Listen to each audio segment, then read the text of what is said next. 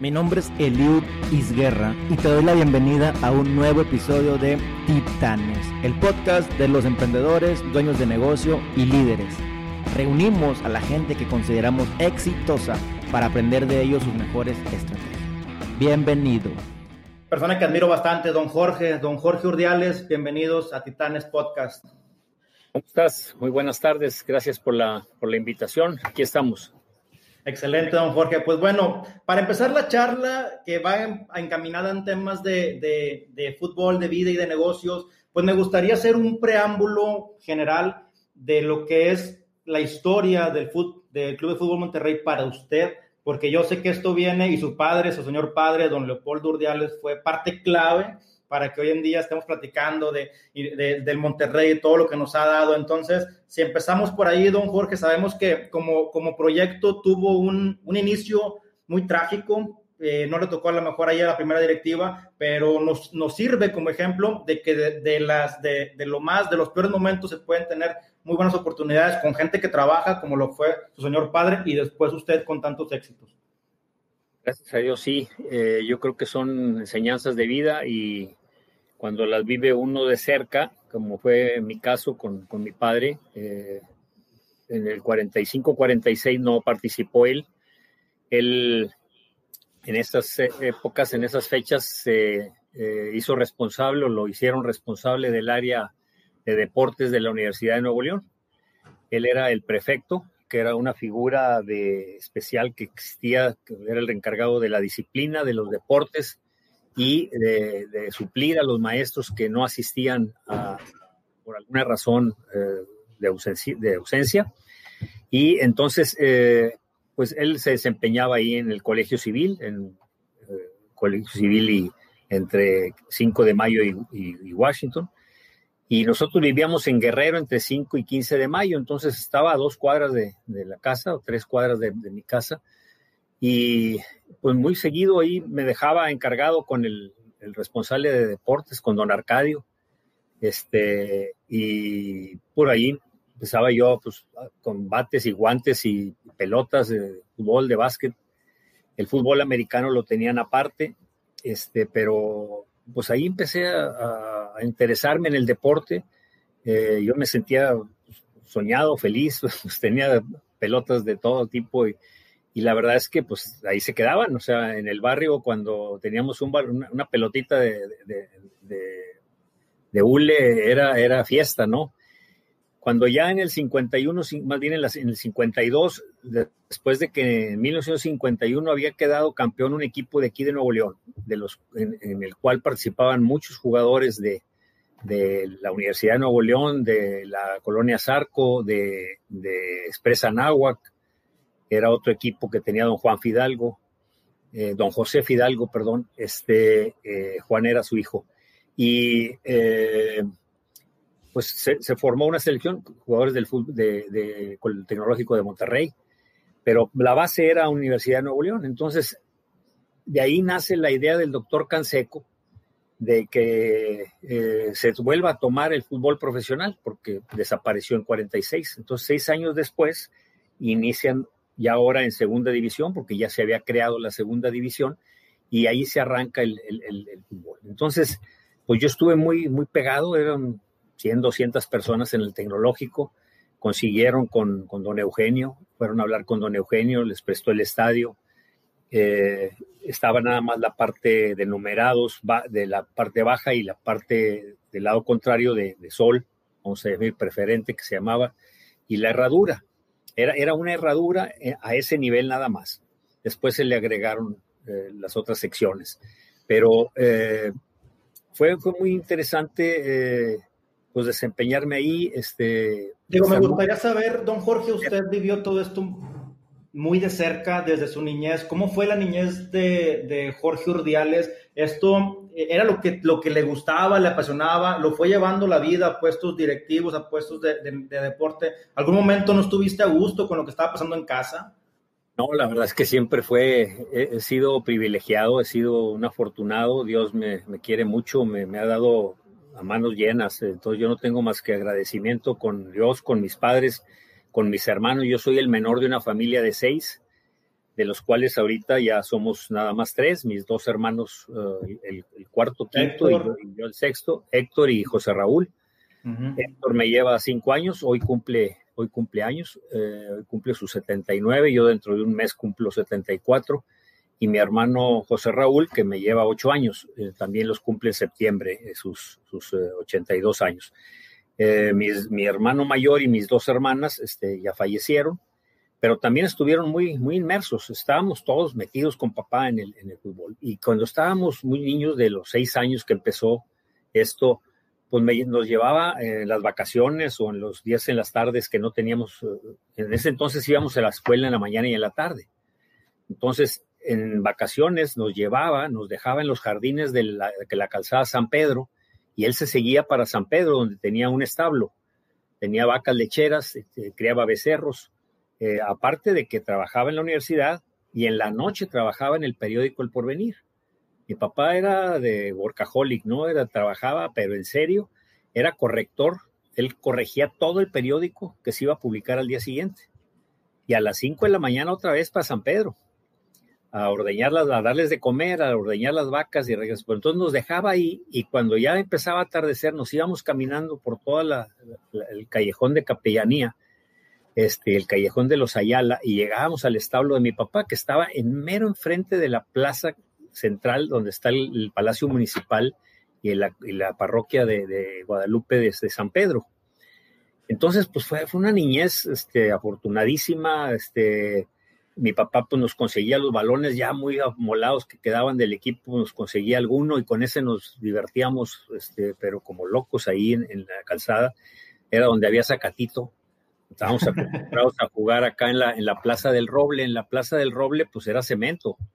Mm. Y en la congregación mariana del Roble, en la, en la parroquia del Roble, en el templo del Roble, pues también ahí estaba la diócesis, ahí estaba el arzobispo, ahí despachaba el arzobispo. Entonces ahí nos, este, nos compraba un balón, de repente nos regalaba un baloncito de los que se compraban ahí en la farmacia Benavides en Juárez y, y 5 de mayo íbamos corriendo, nos daba ahí dinero para comprar una pelota y veníamos y ya hacíamos el partido del sábado ahí en la congregación del Roble. Eh, pues una amistad muy padre con todos, este, nos quedábamos ahí esta noche platicando. Mi mamá, sin bajarse de la banqueta, salía de la casa, iba al, al, roble y me decía, ya regrésate, ya vente a dormir. Y, pero con una niñez y una, pues era muy sano todo, este, no había riesgos graves como los hay desgraciadamente ahora. Y, fue una niñez muy, muy afortunada. Luego la, la primaria y la secundaria la estudié en el colegio Justo Sierra, que estaba a cuatro cuadras de mi casa. Me iba caminando y regresaba caminando. Y, pero luego ya cuando entro a jugar eh, fútbol eh, con, con, Rayados, Rayaditos en 1960 con el Chato Bautista, pues ahí sí, salía de la escuela a las 5 de la tarde y ahí a, la calle Juárez a agarrar un camión que a veces lo iba persiguiendo hasta la Alameda porque no se paraba. Se llenaba ahí en Juárez, en Padre Mier. Entonces, o me tenía que ir a Morelos a, tomarlo allá, o, o, lo perseguía el camión hasta que se paraba. A veces me metía por la puerta de atrás y para irle a pagar al chofer porque si no, no llegaba al entrenamiento. Y si no llegaba al entrenamiento martes y jueves de las 6 a las 8, que es verano, este, pues no jugaba el sábado, domingo, que eran los partidos. Entonces, fue muy padre, lo, lo gocé muchísimo, este, nos fue muy bien, teníamos un equipito muy bien hecho, jugaba Vilán conmigo, este Pancho, eh, jugaba Chuy González, jugaba Recochea el portero, eh, Mayén, otro portero, eh, el Tato de la colonia Roma, eh, Rivera, que vivían ahí en donde vivía el Chato Bautista por la, por la terraza Rosita que existía entonces, en ese entonces, ahí en, el, en la Plaza del Mediterráneo, en el centro de la ciudad, Miguel Nieto y, y Juan Ignacio Ramón, la, calle. Entonces estaba, todo cerca. Este, nosotros nos movíamos a pie. Y yo, yo conocía perfectamente el centro de la ciudad, todas las calles, las 30 o 40 calles para todos lados del centro de la ciudad, yo te las decía de memoria, porque ahí vivíamos y ahí nos movíamos con mucha libertad, este, había mucho respeto para los niños, este, nos cuidaban las personas mayores, eh, pero fue muy, muy afortunado. Entonces, ya, ya, ya incursionando con los rayados, mi papá en el 60 justamente eh, entregan a, los empresarios de Monterrey porque ya habían tenido un ascenso en 56. Pero duraron un año en primera división porque no pudieron reforzar al equipo, faltó, faltó dinero. Y me tocó ver a mi padre vender a un toro y unos becerros para que el equipo pudiera ir a jugar, eh, porque no había para el camión, no había para, para eh, ir de viaje. ¿Su padre qué quería con todo esto? O sea, él le gustaba el fútbol, él quería tener un estadio en la ciudad, quería fomentar la familia. ¿Cuál era la intención de, del Monterrey? Todo eso. ¿eh? La verdad es que él era un apasionado de los deportes. Él, él, fue atleta, él, él, estuvo en atletismo, jugó algo de básquetbol y voleibol. No jugó fútbol, pero le gustaban mucho los deportes y como encargado de deportes, él veía que era muy sano para los estudiantes. El, el, estudiante se comportaba mucho, muy diferente cuando hacía deporte a cuando no hacía deporte y nos lo inculcó a todos, a mis hermanas y a nosotros, de que el deporte y la vida en el campo, o sea, que saliéramos al, al, al campo, yo, este, ahora que acá atrás de mi casa pasa un, arroyo que va a la presa de la boca, este, disfruté mucho con mis nietos porque los llevé al río. Y mis nietos no estaban acostumbrados a ir a un río a, bañarse con la corriente y a que los arrastre la corriente y le naden y todo. Así nos, nos, enseñó papá. Entonces, eh, nos íbamos mucho al campo, mucho deporte, y nunca nos dijo que, qué deporte, que el que cada quien quisiera. Jugamos béisbol, fútbol, este, no le entramos al fútbol americano, no, fíjate, mi papá tenía un poco de, pues, diferencias con lo de fútbol americano, porque él se pulía mucho por tener la cancha de ahí de, del colegio civil, que estaba, este, daba hasta la calle de Juan Méndez, era, era donde cabía la cancha, y la, dañaban mucho los de fútbol americano, porque ellos, este, pues cuando estaba enlodado y todo, como quiera, ellos seguían jugando, ¿no? Entonces dañaban la cancha y él se preocupaba mucho y tenía pues sus piques ahí con los de fútbol americano, porque con lo el peso de ellos más el peso del equipo se dañaba mucho la cancha. Este, fuimos a todos los, juegos de, Tigres y de, decir de, los Tigres de la Universidad de Nuevo León y de los uh, borregos del, Tecnológico y a los clásicos, por supuesto, que era una fiesta. Sí. Y, pues prácticamente. siempre en el deporte. ¿Verdad? Siempre, siempre en el deporte. Nos inculcó mucho el deporte y la verdad es que mi mamá decía que cerca de Dios y cerca del deporte era muy difícil que se fueran chuecos los hijos. Y es muy cierto, ¿eh? es muy cierto.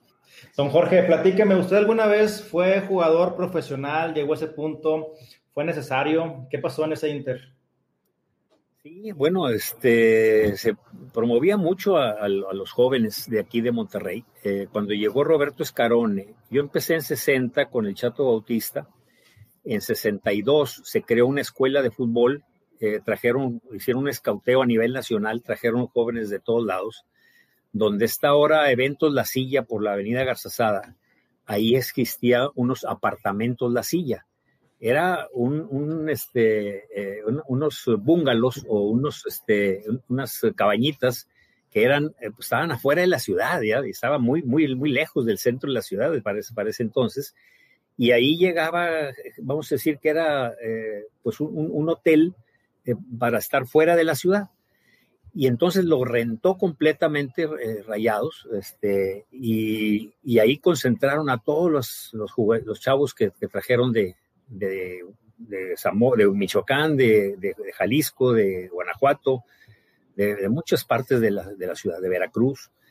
Y se armó una, selección muy fuerte en la que nos tocó quedarnos a, Pancho Avilán, a mí, a Pepe Valdés, eh, y Aurrecochea también el portero. Eh, entonces nos quedamos varios, eh, Zamarrón, eh, que era también de aquí de Monterrey, jugaban los Rojas, dos chavos de, Jalisco, un portero muy bueno que vino de, México, Álvarez, este, otro que, también, un delantero, Arciniega, que luego jugó en Rayados.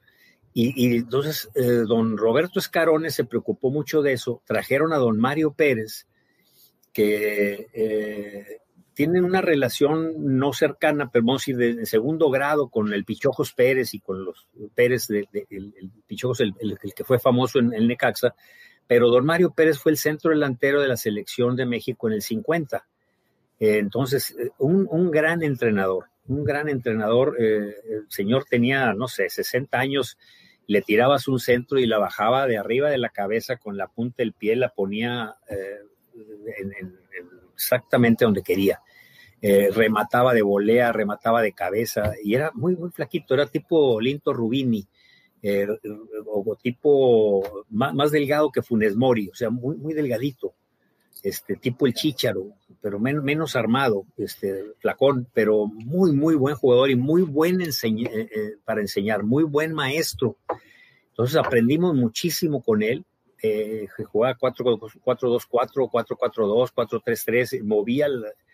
y él, él nos dejó algo que a mí me sirvió mucho después en Rayados, porque se dice mucho que el, primer equipo, o el, que la sub-20 y la 17 y la 15 y todos los equipos deberían de jugar como, el, como, el, como juega el equipo mayor.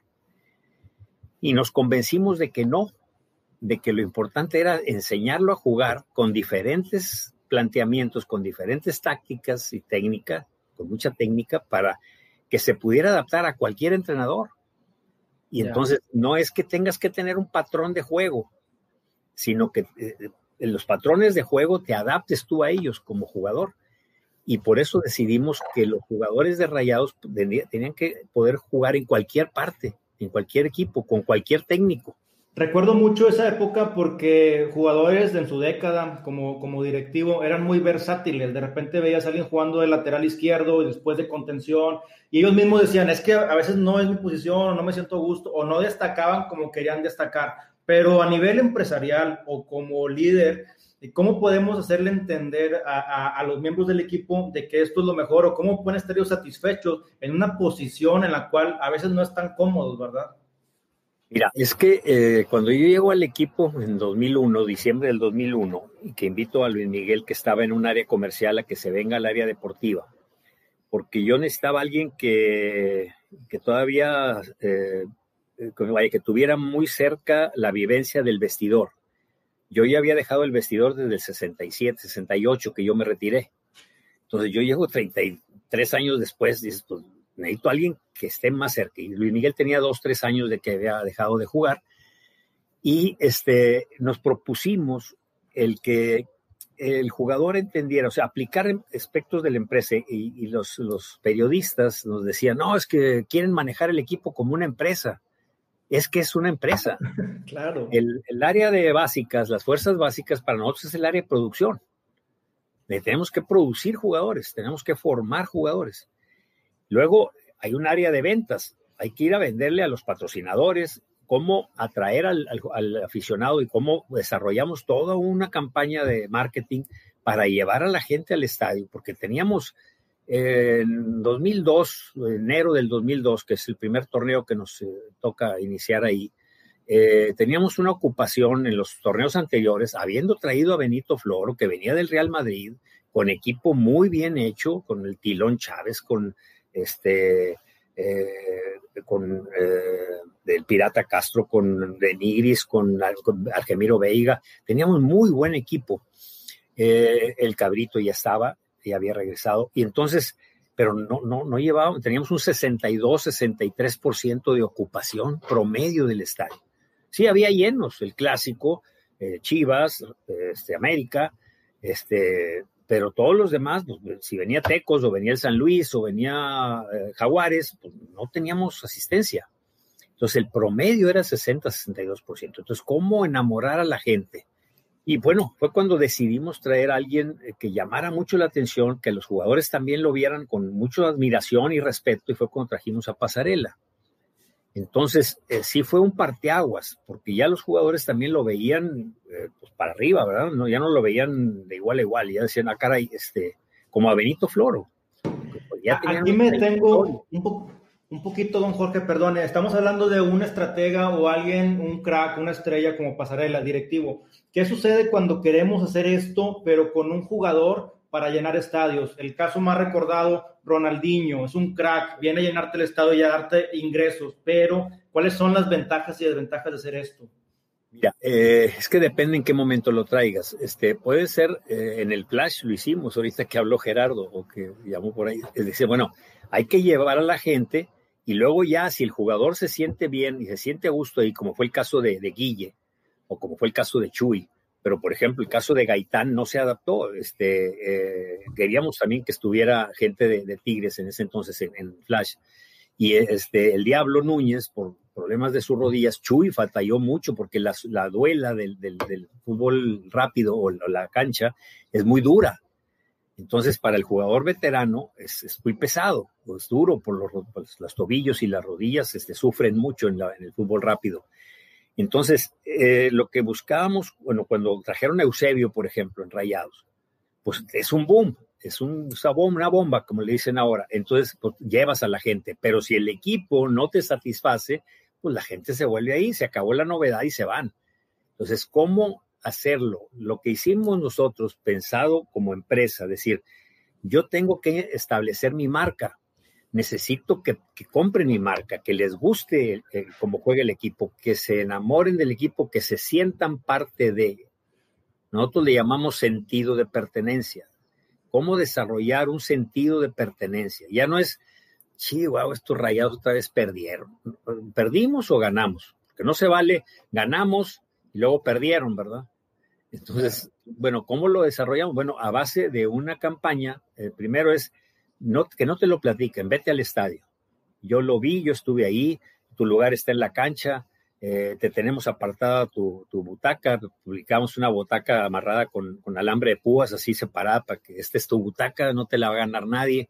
Y empezamos a desarrollar esto y luego eh, comercialmente fuimos a las empresas y les dijimos, oye, este, dales un buen servicio a tus empleados, dales, dales también, los empleados, la gente de Monterrey trabaja muy duro, entonces necesita esparcimiento un doctor amigo mío me decía que si no hubiera bares y fútbol, habría muchos, muchos más problemas familiares en, los hogares de Monterrey. Y es cierto. Eh, entonces, fuimos con las empresas en las áreas de recursos humanos, los convencimos de que si alguien quería comprar el abono, se los, les dábamos un descuento, se lo rebajaran en seis, ocho quincenas, este, y, y nos lo iban pagando. Pero entonces fuimos creando un hábito este, de ir al estadio, de disfrutar las cosas. Y fue cuando también tomamos la decisión de traer a alguien como Miguel Herrera, que eh, en ese entonces más, así se ha, obviamente ha crecido, ha, madurado, ha, este, mejorado muchísimo como técnico, pero él era, ¿sabes qué? 4 a 3 o 5 a 4, pero yo, yo voy a meter goles y voy a ganar, que era un poco lo que había buscado también Alberto Santos con el Gallo Jauregui que le decía, eh, no le hace que sea 5 a 4, la gente quiere ver muchos goles, vamos a buscar goles y si nos hacen tres, hacemos cuatro. Y para que la gente de cierta forma, exactamente, estamos hablando que para atraer o subir el promedio eh, hicimos varias estrategias, lo cual fue traer un buen jugador, un técnico polémico, gustoso eh, y también empezar a, que la gente se acerque de una forma en cómodas, cómodos pagos, ¿no? Yo me acuerdo, trabajaba en Banorte y compré mi abono también en varias quincenas y fue como pude hacer de, de mis abonos en ese momento. Entonces, me gusta mucho esta estrategia, don Jorge, y quiero entrar también aquí porque el otro punto son patrocinios, me imagino. Y aquí me queda la duda, ¿cómo elegir a un patrocinador? ¿Él se va a acercar? ¿Ustedes lo van a buscar? ¿O quiénes sí, quiénes no? No sé, a lo mejor la amnesia se acercó algún momento. ¿Cuándo sí, cuándo no? Mira, eh, en esto, eh, pues las, marcas, cuando desarrollas unas las campañas de marketing, era, era muy importante asociar la marca nuestra que se quisieran asociar a nuestra marca las, otras marcas, las marcas ya de patrocinadores.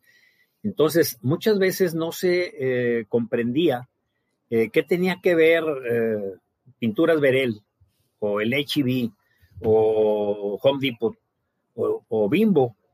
Y, bueno, nosotros lo hicimos en base a convencerlos de que si hacíamos cosas juntos, desarrollábamos las marcas que en ese entonces no se hablaba de eso. Ya lo había intentado y desarrollado bien este Jorge Lankenau, en paz descanse, pero lo relacionó mucho con, con o luego con Confía.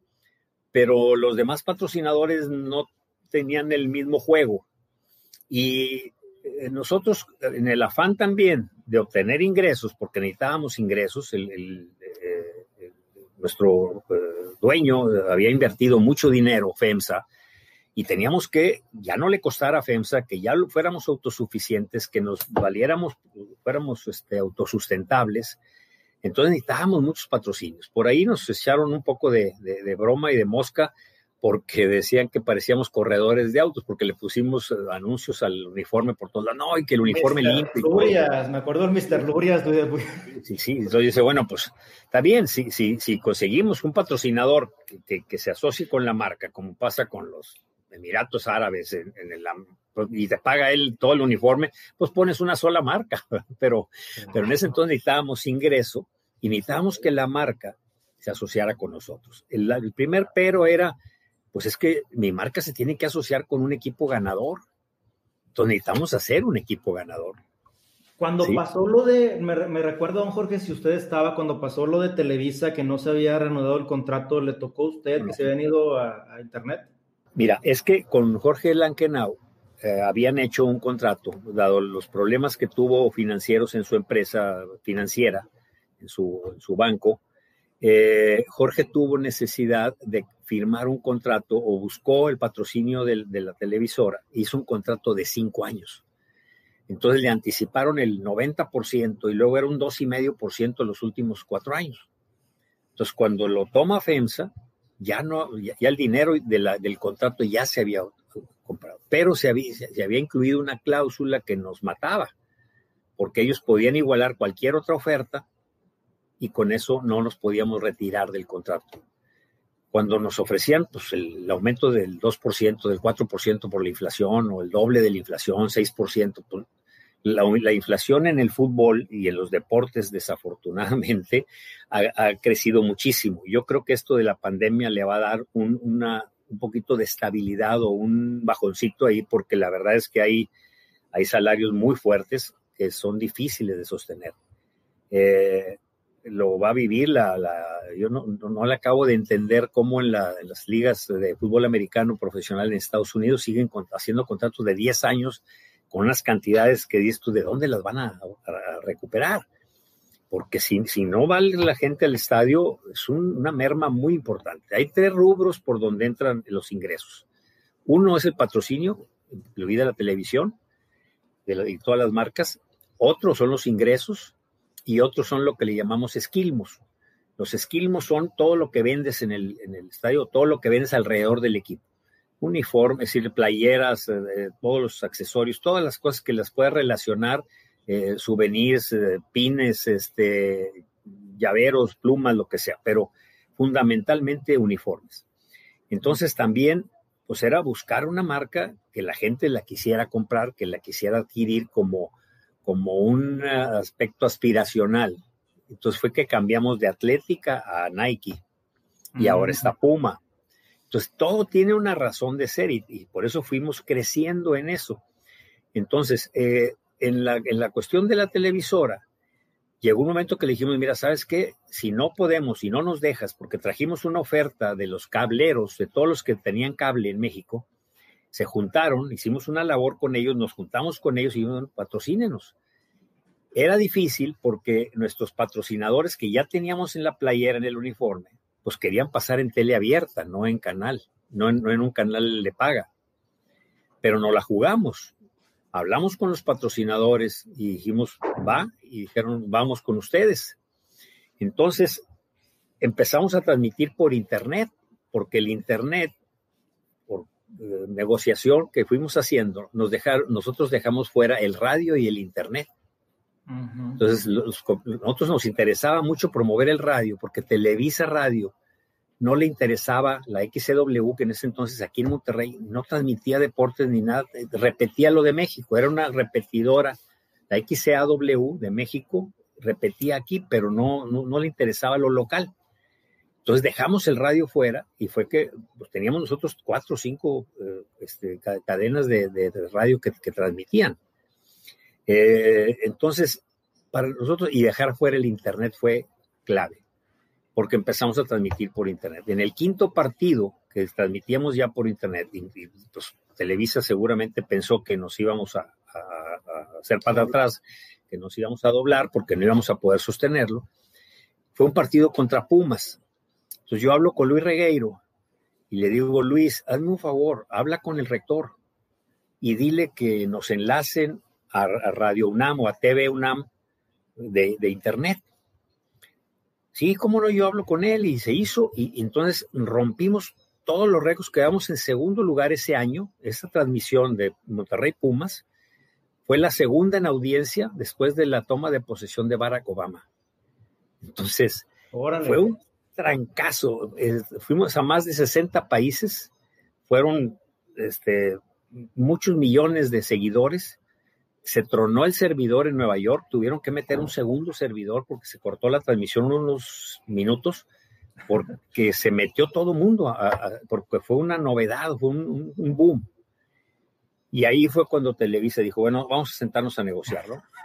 Y, y bueno, este, ya cambió el contrato, de todas maneras ya se, se, se quitó esa cláusula que nos amarraba y por eso después pudo contratar ahora Rayados a, otra cadena, a Fox en este caso, ¿no? Entonces, eh, esa, es, la manera de que empresarialmente te puedes defender. ¿Y para qué es? Pues para tener mayores recursos y poderte armar mejor y tener un equipo. Que a mí me da un gusto enorme ver anoche que si tienes a cuatro titulares que no, no, no pudieron por diferentes razones, pues los cuatro que jugaron y los tres o cuatro que entraron de cambio son de primer nivel. ¿Cómo podemos motivar a alguien, don Jorge, o cómo usaron ustedes de manera correcta? No sé, tal vez el tema de la variabilización de sueldos, el tema de comisiones, funciona, no funciona. ¿Nos platica de eso? Sí, cómo no. Hay una parte que yo eh, pues fui aprendiendo en mis trabajos en empresas y en bancos, en financieras, eh, que era el aspecto de contribución. Es decir, en la medida en que alguien contribuya al logro que alguien contribuya al resultado. Eh, por ahí se me quedó una frase que la, uso mucho porque eh, fui a, una empresa cuando yo era, trabajaba en un banco y fui a una empresa y un señor en su sala de juntas tenía, pues, no tenía ni un cuadro, nada, nada, nada. tenía una, una vista con persiana, lo que sea, pero en las paredes nada más tenía un cuadrito suficientemente grande como para que se viera el letrero. Y el letrero decía, el que no da resultados, da explicaciones, ¿verdad? Y yo dije, ¿sabes qué? A mí no me gusta dar explicaciones y creo que a ninguno. Vamos a dar resultados. Entonces, la contribución es en base a decir, con lo que me, tú contribuyes más, pues no puedes decir, oye, ¿por qué aquel gana más que yo? tú preocúpate de contribuir más tú y entonces puedes exigir también mayor retribución. La contribución trae retribución. Entonces empezamos a desarrollar esto y dijimos, bueno, a ver, tenemos que de alguna manera hacerlos parte de la empresa. Yo tuve un jefe que me hizo eh, razonar y pensar de una cierta manera y de tener una visión de las cosas, de decir, siempre maneja la empresa, aunque no sea tuya, como si fuera tuya. Si, tú eres un empleado, eh, que yo fui un empleado, yo fui el presidente del club, contratado este, por honorarios y su salario en un club, bueno, yo lo tengo que manejar como si fuera mío, porque es la mejor manera de cuidarlo. Porque si yo, digo, no, pues al cabo a la empresa le cuesta, no me cuesta a mí, no, no lo puedo pensar así. Mi jefe me enseñó cosas, ese jefe, Pedro Barras, en paz descanse, le dije un día, oye, Pedro, voy a ir a México a tramitar unas cosas en la Comisión Nacional Bancaria, ¿a qué hotel llego? Y la raza cuando iba, pues se iba al mejor hotel porque al cabo lo pagaba el banco, ¿verdad? Y yo le pregunté, oye, ¿a cuál voy? Y me dijo, a donde vayas con tu familia. Tú ve al hotel en donde estés a gusto con tu familia. A ese ve. No lo vayas al seis estrellas y al gran, gran, gran turismo. Vas a ir a dormir, vas a ir a trabajar. O sea, manéjalo con modestia, manéjalo con, con eh, austeridad y manéjalo bien. Entonces, como ese concepto eh, habría que aplicarlo en, todo. Entonces, y, bueno, y cuando, oye, ¿sabes qué? Hubo grandes utilidades, trajiste muchos clientes, este, hubo muy buena rentabilidad, aquí hay un bono, aquí hay una retribución. ¿Por qué? Por tu contribución. Entonces lo empezamos a manejar con los jugadores. Oye, este, ¿cuánto ganas? 100 pesos. Bueno, este, hicimos un mal torneo, no calificamos, viene la renovación, ¿cuánto pretendes? Hubo quien nos dijo, yo quiero un aumento del 45%. Digo, tuvimos un fracaso. Yo nunca le tuve miedo a la palabra fracaso. Los medios les encanta hablar de fracasos. Pues sí, cuando tú pones un objetivo y no lo logras, fracasaste. Está bien. Pero no, lo importante no es que te quedes en el fracaso, es como el alpinista que se cae y se vuelve a caer, pero sigue hasta que toca cumbre, ¿verdad? Es acá igual, es decir, no importa que haya fracasos, no importa que tengas tropiezos, el tema es que no te quedes caído, que no te quedes en el tropezón, que te levantes y vayas por lo que estás buscando, el objetivo. Entonces les dije, bueno, este, te vamos a pagar 120 o 130 pesos en vez de 100 que ganas. Ah, pues toda, yo pedí 100, yo quería ganar lo mismo. Sí, nada más que 80 van a ser fijos y 50 van a ser variables. 25% por torneo, 25 y 25. ¿Y eso cómo lo voy a lograr? Vas a poder ganar hasta 130, no 100, te ganabas, vas a ganar hasta 130. Jugando, tú eres titular, tú, tú tienes que jugar 70% de los partidos. Porque si no eres suficientemente eh, eh, atractivo para el entrenador y no te pone, no vengas a quejarte que es que el profe no me quiere, es que no me quiere poner. Tú te lo tienes que ganar, porque eso depende de tus minutos que juegues. Oye, pero ¿y si me lesiono? Ah, cuando te lesiones, entonces consideramos uno o dos partidos, dependiendo de tu lesión, que son, este, te lo seguimos pagando, como si jugaras. Pero si es una lesión larga, pues pierdes tú y perdemos nosotros. Tú estás sujeto a lesiones y el club está sujeto a que ese premio se lo voy a dar a otro. No es que me lo voy a quedar yo. ¿Sí? No se lo queda el club. Se lo tengo que dar a otro que sí juega. Entonces tienes que pelear tu puesto. Entonces hacemos una competencia sana dentro del, equipo y entonces una parte lo ganas por eso. La otra es por calificar. Teníamos una calificación en toda la historia de, torneos cortos, un solo, una sola liguilla con, con Floro.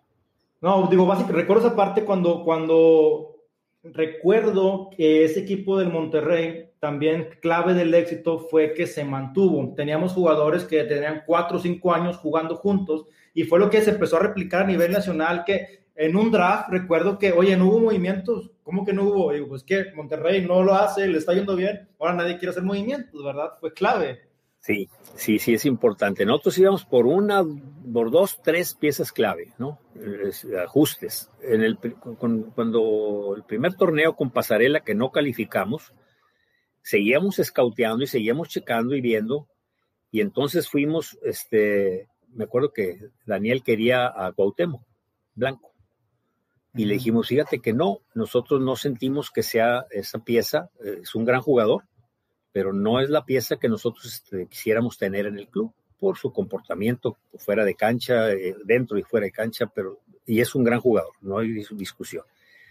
Pero tenemos otro jugador muy bueno que los tenemos, lo hemos venido siguiendo y que ya estamos a punto de conseguirlo y que aparte tiene 21 años, va a cumplir 21 años.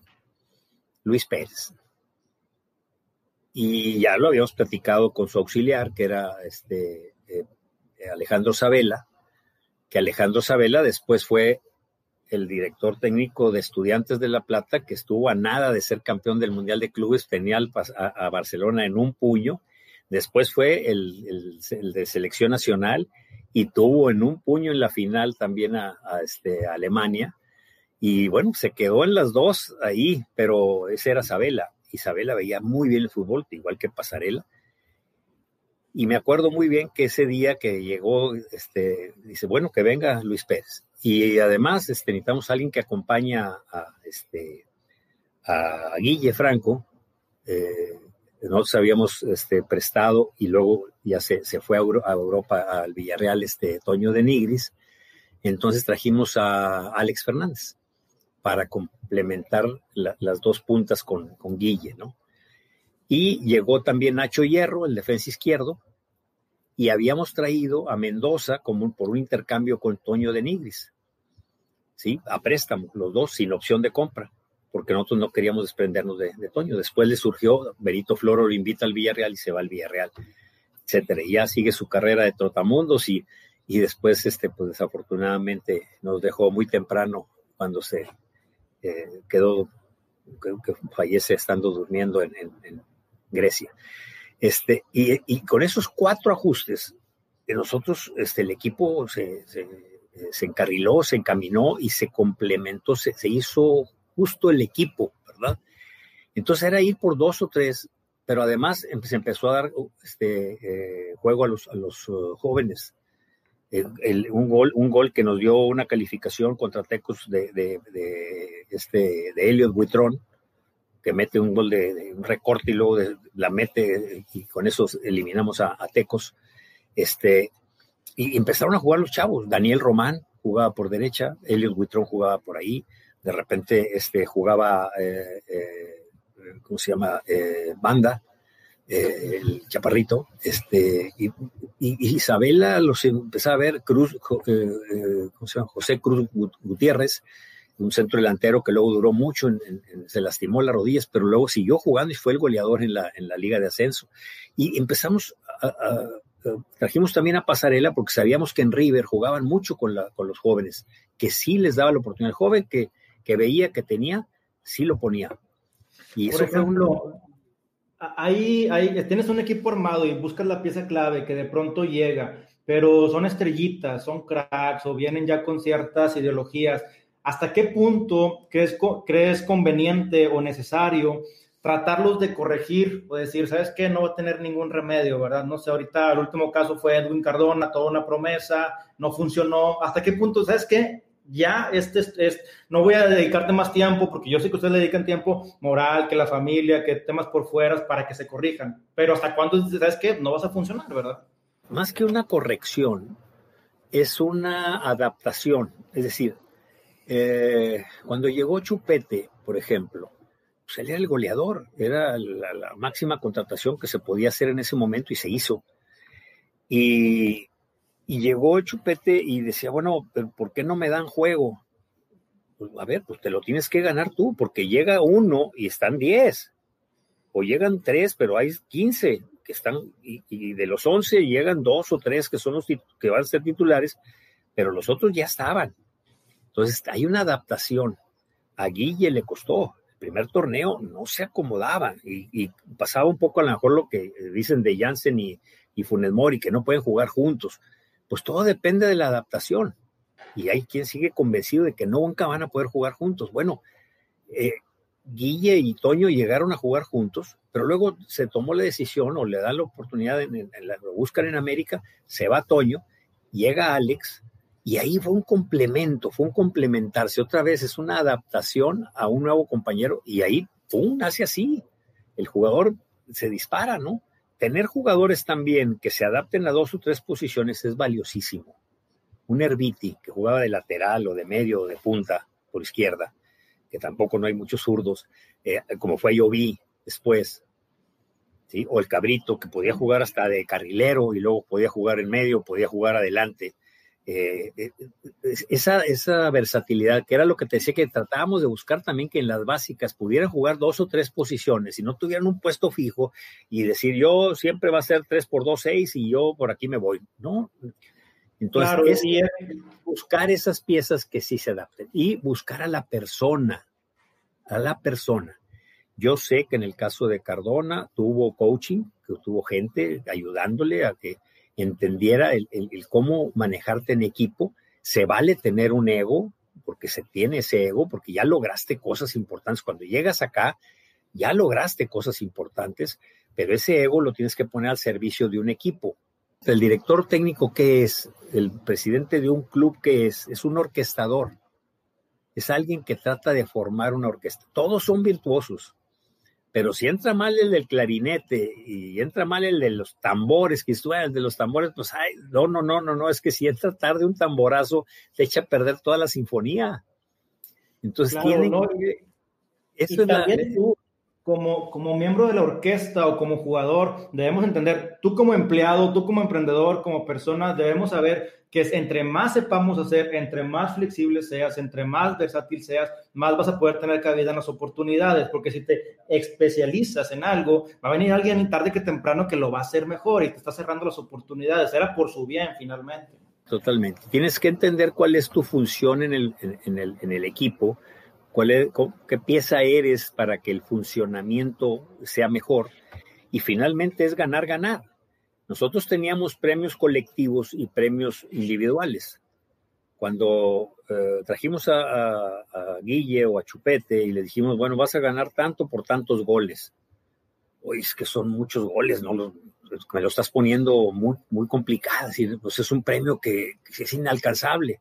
No, no, sí lo vas a poder alcanzar porque te vamos a pagarlo, eh, esos premios se, te van a, los vas a obtener, te los vamos a, remunerar por goles o pases para gol.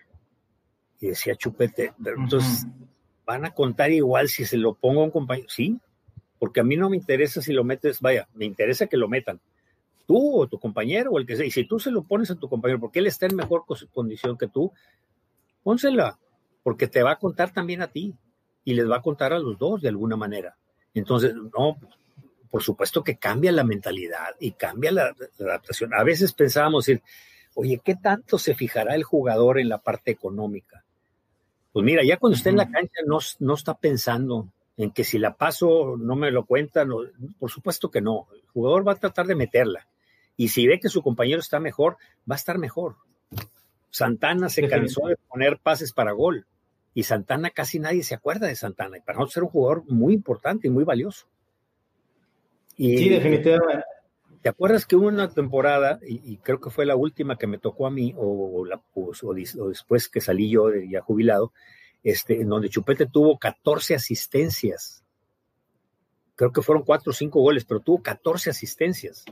Entonces, esa, esa dupla que estás poniendo ahí, pues no, les importaba a, este, a Aldo o a, Chupete quién la metía, sino cómo meterla. Y por eso los dos están entre los mejores goleadores de, la historia de Rayados. ¿Sí? En, en, otras en otros momentos, pues era el goleador, era o Bahía, o este, o Rubini, o alguien que hacía el golpe. No, se trata de que lo haga el equipo, ¿verdad?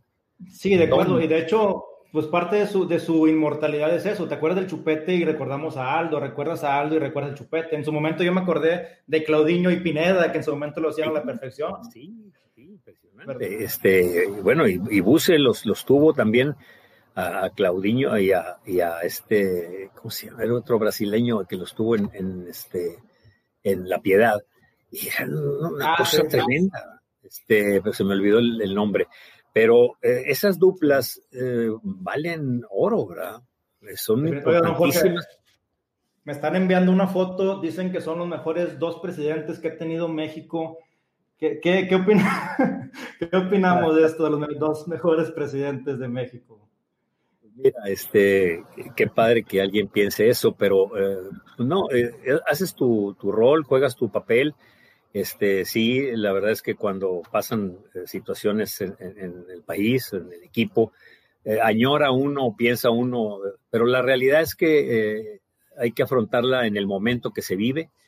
Yo estoy seguro que, están haciendo su mejor esfuerzo, este, que están haciendo lo mejor que, pueden y quieren. Entonces, sí nos tocó llevarle el trofeo ahí a Calderón, al presidente Calderón nos recibió muy bien. Eh, fue un, momento importante porque eh, estábamos batallando con los permisos para el estadio y me acuerdo mucho que quedamos de que no íbamos a tocar el asunto porque se estaba tratando pues, con las personas adecuadas, los permisos y todo lo de Semarnat y todo eso. Pero el presidente nos recibe y nos recibe y dice, ¿qué pasó? ¿Cómo vamos con ese estadio? Y pues ya nomás volteé yo y le dije a Pepe, pues ahí te hablan, ¿no? A González ya le dijo, no, pues bien, nomás batallando un poquito por ahí. ¿Qué pasó? Pues, ¿A poco se le acabó la lana a FEMSA? No, no, no es problema de lana, es problema de autorizaciones. No, no, no, no, no me digan eso. Yo me encargo. Y es que un estadio, don Jorge, pues como quiera, se detona, detona un punto, detona derrama económica. Y quiero hacer una pregunta, de hecho, en esta parte, porque ahí su, su colega Luis Miguel Salvador pues está en Yucatán, está con los venados, ¿verdad? Eh, yo creo que a, Mérida solamente le falta un equipo de primera división para que se detone todavía toda su infraestructura como ciudad. ¿Cree que vaya a llegar pronto? ¿Sucede y es viable? ¿Te refieres a Mérida? A Mérida o que haya pasado, no sé, un Puebla, un Cancún con el Atlante, ¿se usa para hacer punto y crear derrama económica estos estadios? por supuesto que sí, por supuesto que sí. Este, eh, dice mucho el respaldo que tengas, por supuesto, ¿verdad? Es decir, una, empresa como Televisa, una empresa como eh, FEMSA, una empresa como Cemex, te le da una solidez y una consistencia enorme al equipo. Cuando pasan cosas como le está pasando a Cruz Azul, pues empieza a contaminarse el problema, que fue lo que le pasó a Rayados en su momento con Jorge Lankenau. Hizo un gran papel, estaba manejando el equipo muy bien, con una visión y un, hombre muy visionario, muy emprendedor, muy eh, de, empuje, muy lanzado para adelante y que desgraciadamente eh, la parte de su negocio se le complica en la parte de, su empresa deportiva, vamos a decir, de la relación de su empresa principal con el, con el fútbol. Entonces, eh, ayuda mucho el que eh, esté atrás y la otra cosa que ayuda más es el poder adquisitivo de las ciudades. Es decir, porque si no se tiene que convertir en una inversión pública. Eh, ¿Qué acaba de pasar en Mazatlán? ¿O qué, acaba de, qué pasa en, el, en, Morelia? Pues que ahí se quede el estadio. ¿Por qué? Pues porque la plaza en sí no fue suficientemente atractiva o no fue desarrollada también, porque no, no, es que no sea la plaza atractiva, es que también tiene que haber un desarrollo eh, empresarial, administrativo, comercial, financiero, todo integralmente para que te dé la solidez que requieres para que se cree ahí una inversión como esta, ¿no? Ese estadio es para 60 años, una concesión por 60 años. Y para cuando acuerdo, ya se pasaron cinco, ¿eh? se, acaba, se acaban de cumplir Rapidísimo, rapidísimo. Oiga, don Jorge, ya para empezar a cerrar, eh, quiero platicar o, que nos platique en parte esto, lo que es eh, la historia, lo que es la vida. Prácticamente usted le tocó conocer desde, desde el día uno al Club de Fútbol Monterrey, tiene su edad prácticamente Club de Fútbol Monterrey, lo vivió, es algo que por, también por mucho empuje de su padre, hoy en día es algo normal ya fútbol aquí en la ciudad, la familia, la carnita asada, sabemos que como se ve aquí en la foto, usted es, rayado, es aficionado, eh, vibra, vibra con todo esto, pero en retrospectiva, ¿qué ha visto o qué ha sido para, para usted el Monterrey en esos 70, más de 70 años, como ciudad, como equipo, como persona? Para mí, eh, van a decir que estoy loco, pero eh, mi ideal es, ser como, como, como lo que es un club, lo que es una, una organización, lo que es el saber que nadie es indispensable, que todos somos importantes, pero nadie es indispensable. El único indispensable es Dios eh, para que este mundo siga eh, dando vueltas y, viviendo, ser eh, un punto donde podamos vivir. Pero es, es, una, una, manera de ser. Yo le doy gracias a Dios porque me permite ser, hacer y tener en ese orden. entonces, hay que ser de cierta manera en que tú este, te la creas, pero no te la creas de más. O sea, que no pienses que todo lo lograste porque tú eres Juan Camaney o porque tú eres lo máximo.